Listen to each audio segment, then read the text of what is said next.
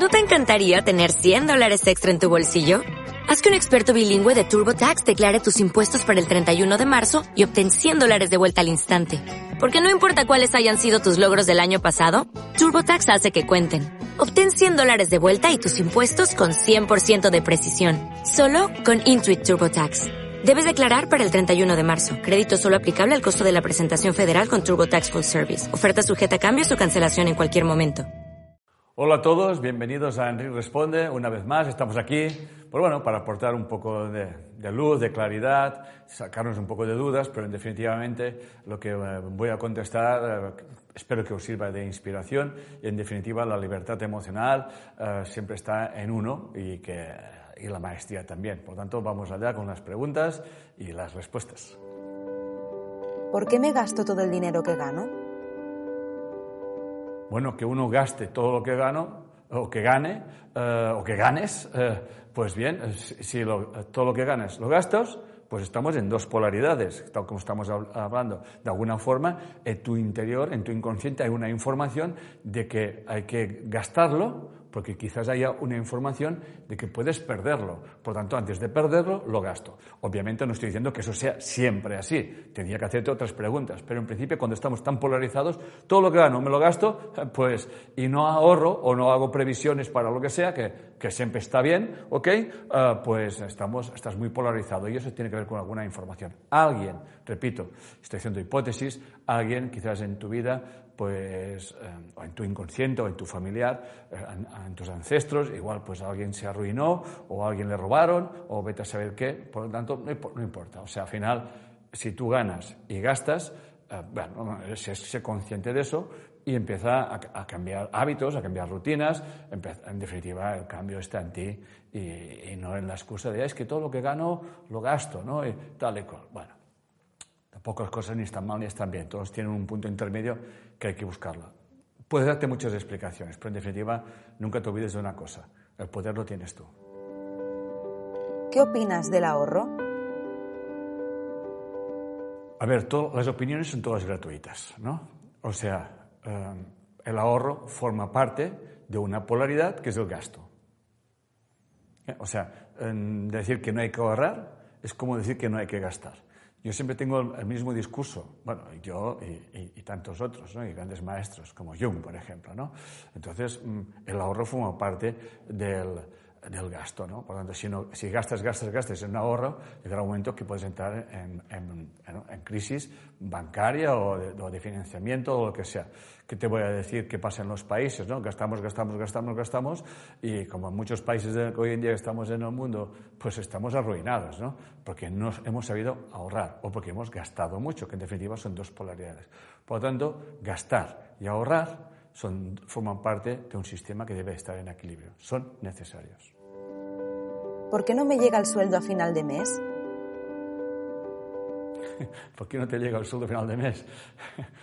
Esa pregunta es muy abierta. No tengo ni idea. Obviamente, eh, primero tendría que saber qué ganas. Segundo, tendría que saber en qué te lo gastas. Pero claro, si tú tienes, si partimos de la base de que tú tienes un sueldo, yo te puedo decir que hay personas que con un sueldo mm, justo han tirado para adelante familias, ¿eh? familias. Por lo tanto, quizás tienes un agujero en la mano Quizás, eh, quizás estás, eh, lo que se dice vulgarmente, estirando más el brazo que la, que la, que la manga, ¿no? Por lo tanto, eh, hay una cosa que se llama inteligencia, inteligencia emocional, o sea, se llama estructurar, estructurar los gastos básicos. Voy a dar una clase de economía básica ahora mismo, ¿no?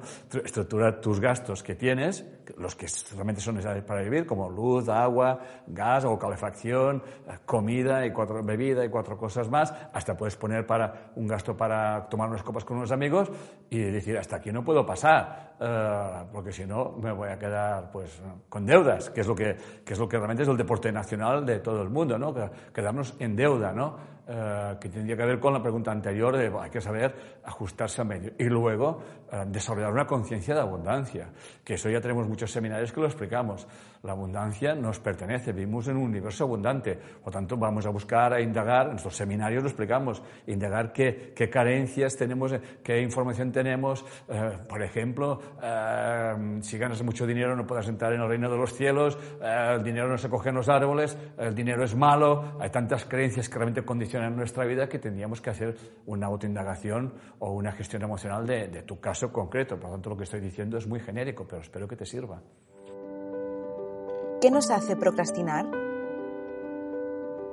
Me hacéis preguntas muy ambiguas, eh, como si yo supiera, volvemos a lo mismo que siempre digo, yo tengo que coger a la persona y tú eso lo vives con un estrés, pero mi pregunta sería, ¿tú lo vives con un estrés? ¿Realmente te preocupa dejar las cosas para mañana?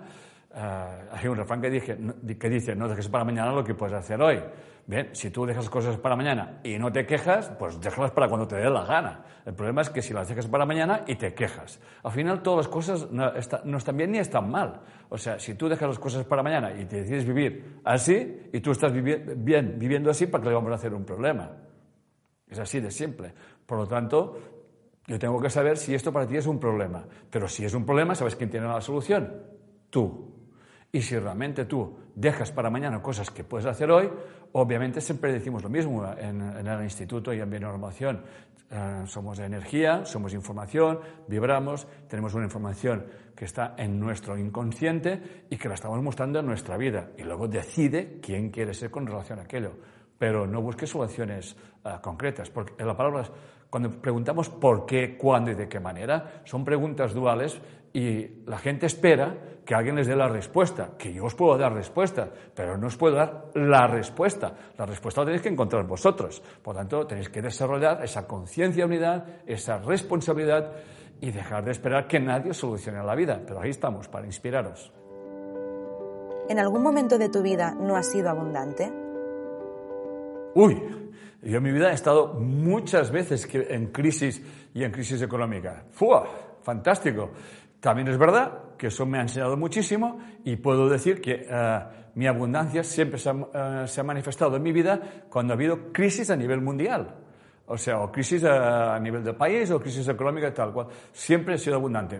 Mm, me he dado cuenta he tomado conciencia de que he sabido desarrollar esa capacidad, esa resiliencia de, crecer ante la adversidad y eso es lo que me hace vivir sin miedo. O sea, yo estoy muy tranquilo frente a las crisis porque si tengo una, he vivido crisis realmente muy duras de, de quedarme sin nada y una vez que tenía poco, encima me lo robaron y, de ahí he salido tan fuerte como que hoy en día a mí las crisis como que casi las estoy esperando y los cambios también, porque los cambios realmente me dan vida. Por lo tanto, bienvenidas las crisis, como estoy explicando en, en Más Cerca, crisis y abundancia, las dos caras de la misma moneda, en definitiva te das cuenta que las crisis y la abundancia son, son lo mismo en las dos polaridades como el ahorro y el gasto. En definitiva, cuando sabes gestionar eso, siempre estarás la abundancia. Siempre estamos en la abundancia. Podemos estar en las crisis de abundancia o en las abundancias de las crisis. En definitiva, son dos cosas que realmente nos hacen sentir vivo y nos desarrollar. Bienvenido a las crisis que siempre llevan abundancia. Bienvenido a las abundancias que siempre nos llevan a las crisis. Muy bien, hasta aquí. Espero que mi aportación les haya aportado un poco de luz, de paz, de tranquilidad, pero en definitiva yo no tengo ninguna receta mágica. Eh, puedo aportar mi experiencia, que ya es bastante, para que ustedes recapaciten, piensen, reflexionen, pero sobre todo no busquen soluciones fuera, porque las tenemos siempre dentro. Para eso estamos haciendo la bionormación, que es una forma de ver y entender la vida y es una forma de invertir el pensamiento. Buscamos la causa en nosotros, dejamos el victimismo, dejamos la culpabilidad. Muchas gracias por estar aquí.